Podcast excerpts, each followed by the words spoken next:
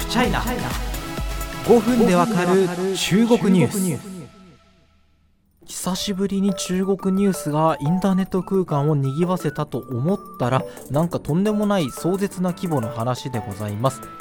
中国上海市の警察当局のデータベースから国民およそ10億人分の個人情報を盗み出したと匿名のハッカーが主張しています。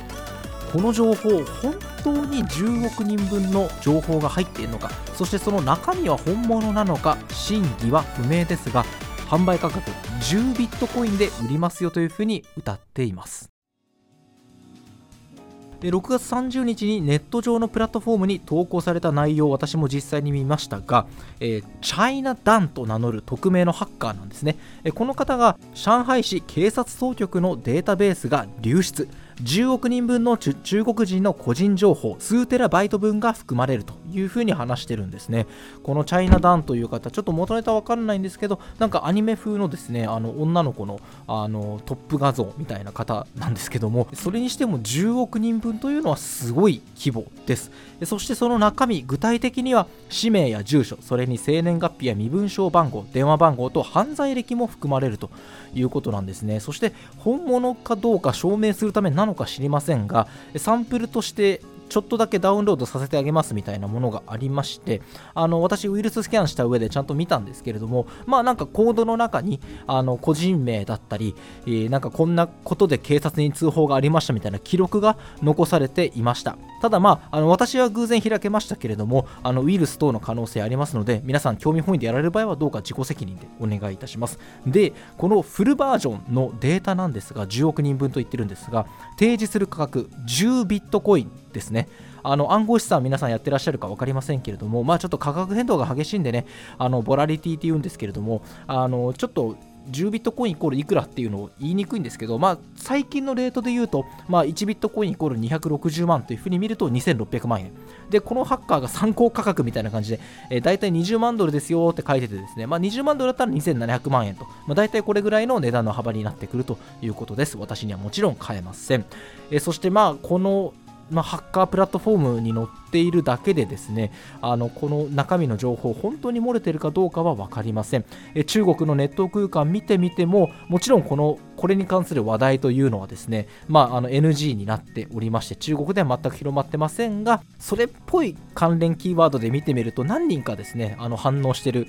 ネットユーザーの方もいらっしゃいましてあのみんなそういえばさ引っ越した時になんかあのリフォーム業者とかからめっちゃ電話かかってくんじゃん。あれたあれって俺たちの個人情報漏れてるってことなんやけどこれからそれが増えるのかもねみたいなそんなあの自虐ネタを言ってらっしゃる方も見つけました。ちなみにブルームバーグこの情報がもし本当だった場合は中国史上最大のデータ漏洩になり得るとしています。そりゃそうです。10億人14億人いる中で10億人が漏れたらそれはほぼ史上最大と言っていいでしょう。さあこの一連の事件で非常に注目されているのが仮想通貨取引所バイナンスの葬儀者である張長宝さん、まあ、あの CEO の方なんですけれどもあのこの方のですねあの会社が持っている脅威インテリジェンスがですねアジア1カ国で10億人分の個人情報がダークウェブで発販売されていることを検知したというふうに投稿してます。まあ、間違いなくこのことでして。で、まあ、考えられる原因としてこんなふうに、まあ、あくまで推測としてお話になってるんですけれども、政府側の開発者が開発者プラットフォームの CSDN に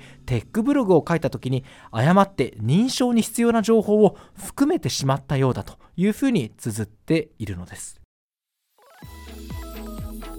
あの上海市の人口をはるかに超えてますよね。あの10億人というのは当たり前の話です。中国のほとんどの人の情報が入っているということになりますけれどもあのやっぱり一つ言えるのはこの情報の真偽は未だに不明ということですがやっぱり中国のデータ管理ってガバガバだなっていうところです。あの中国でですねあの中国人のお友達のいらっしゃる方とかよくご存知だと思うんですけど中国ってあの日本でいうとこのマイナンバーみたいなものがめちゃめちゃ発達してるっていうか浸透してるというかみんな持ってるんですよね。みんなこのあの身分証番号っていう数桁のやつを持ってまして、まあ、それがいろんなあの医療とか年金とかに紐づいてるっていう、まあ、そういう意味で日本より進んでるといえば進んでるのかもしれませんけれども、まあ、逆に言うとそれが共産党統治にとってあのリスクのある人への監視にも使われてるっていう点はよく理解しないといけないんですけれども、まあ、そこでうまく身分証を国民に浸透させていろんなものを紐付けすることに成功しましたとはいいんですけども